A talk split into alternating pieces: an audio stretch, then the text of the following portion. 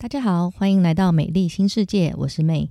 在这里，你会听到我和我的女性朋友们各种有趣的约会经验和人生故事，希望可以给正在经历的你们一点陪伴和疗愈。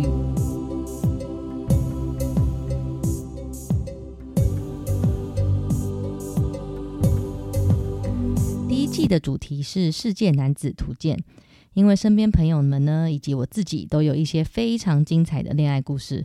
不分享出来实在是太可惜了。那男主角们呢是横跨欧亚美三洲，那女主角呢则是我和我的台女朋友们。那第一季我就先抛砖引玉一下，讲我在二十六岁时候遇到的韩国欧巴的故事。当时我在上海念 BA，他是我的同班同学，三十四岁，狮子座。据说他对我是一见钟情。在我们第一次见面之后，他就有跟我们另一个同学说：“嗯，May is my cup of tea，就是我是他的菜的意思。”那时候年纪小，听觉得很浪漫，后来觉得很母汤。那认识他之后呢，他就很主动的约我出去。那他小时候是在美国长大，所以英文很好。我想说可以跟他练习英文，也可以了解韩国文化跟食物。那我当时呢，也是韩剧看太多，被有点被洗脑，对欧巴有一些不切实际的幻想。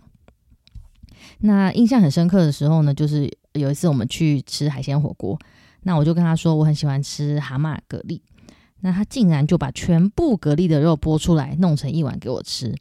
那还有在我生病的时候呢，准备药给我吃啊，怎么都跟吃有关。那总之就是在他的嘘寒问暖之下呢，我就被他追到了。那一开始也很甜蜜，早上他会泡咖啡跟弄麦片，然后用一个那种露营的小桌子端到床上，再放好听的音乐，整个浪漫到不行。我想说，天哪，我现在是韩剧女主角吗？那那时候还刚好遇到放寒假，我没有那时候没有滑过雪，想要滑，他就说不然去首尔滑，他会滑 ski。那于是呢，我就先飞回台湾过年，然后再飞去韩国找他。那在韩国的时候呢，大家都知道。呃，有去韩国餐厅吃饭，就发现有些筷子是扁的嘛。那我不是很会用那种筷子，那他竟然帮我准备了一双圆筷随身携带。然后晚上呢，还帮我放洗澡水，呃，泡澡水。那我泡一泡呢，他再拿插好吸管的香蕉牛奶进来给我喝，是不是真的很夸张？对，总之那时候就是晕到一个不行。对，但是甜蜜的时间不长，热恋期大概过了三个月后呢，就。开始吵架，那因为他比较老嘛，大我八岁，是完全没有在用 FB 跟 IG。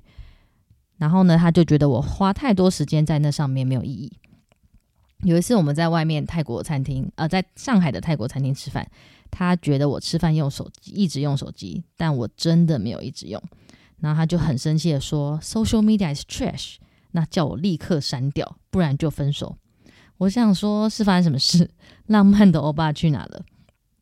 但是大家也知道，我也是火象星座的，怎么可能就直接听他的话呢？我就所以呢，我就很潇洒的说，那就分啊，然后就走出餐厅，然后结果他又追上来，应该是有先结账吧？对，然后我们就在上海的街头呢上演一个你追我跑的戏码，现在想想都觉得很 荒唐，到底在演哪一出？那后来呢，我要去西班牙交换三个月，那他是继续留在上海，我想说，那不然我们就。一起先去泰国的普吉岛潜水。那到泰国的第一天晚上，因为下午的潜水课让我很累，那我回房间之后呢，就先呃躺在沙发上休息。那结果呢，他洗澡出来，看在我看到我还在玩手机，又抓狂了。那我就赶快拿着手机进去洗澡，想说先逃走这样。结果这个举动就彻底引爆他的地雷。我洗完澡出来，他就非常不爽，说。我怎么可以拿着手机进到浴室？我想说，天哪，会不会管太多？我爸妈都没有说不行。结果吵一吵，他竟然一个箭步冲上来，把我的 iPhone 砸爆到地上，然后荧幕整个碎掉。我当下 again 想说，What happened？又来了吗？才第一天就在干嘛？对，但是当下手机坏了，我也没办法，所以我，但是我当下很气，所以我就。拎着我的其他小包包，然后就冲出房间。对，但是我们当时的旅馆呢是在海边，然后呢也还下着雨。我当时真的是觉得自己非常凄惨，怎么会把自己搞成这样？然后老天爷都在为我哭泣，然后孤零零一个人也不知道怎么办，也没办法联络朋友，所以我就只好先坐在呃旅馆的泳池旁冷静这样子。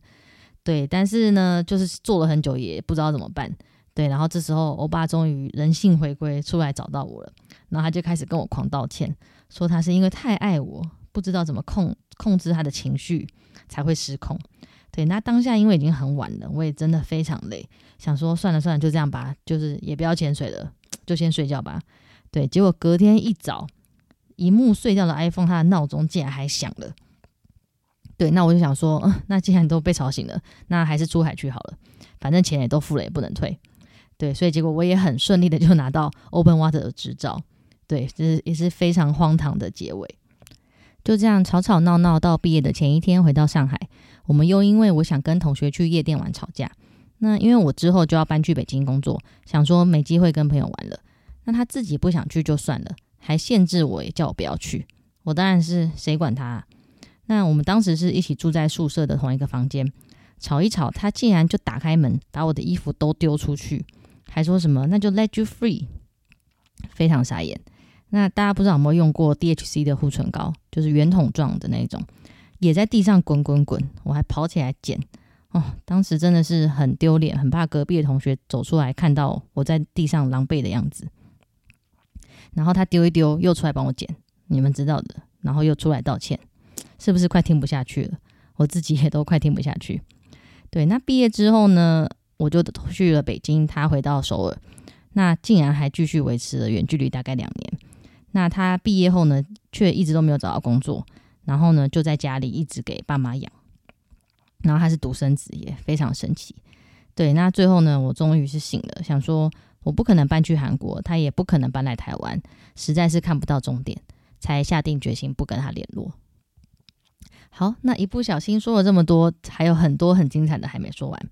对，那当时其实欧巴又抽烟又喝酒，那同学们呢，其实都默默的很怕我被家暴。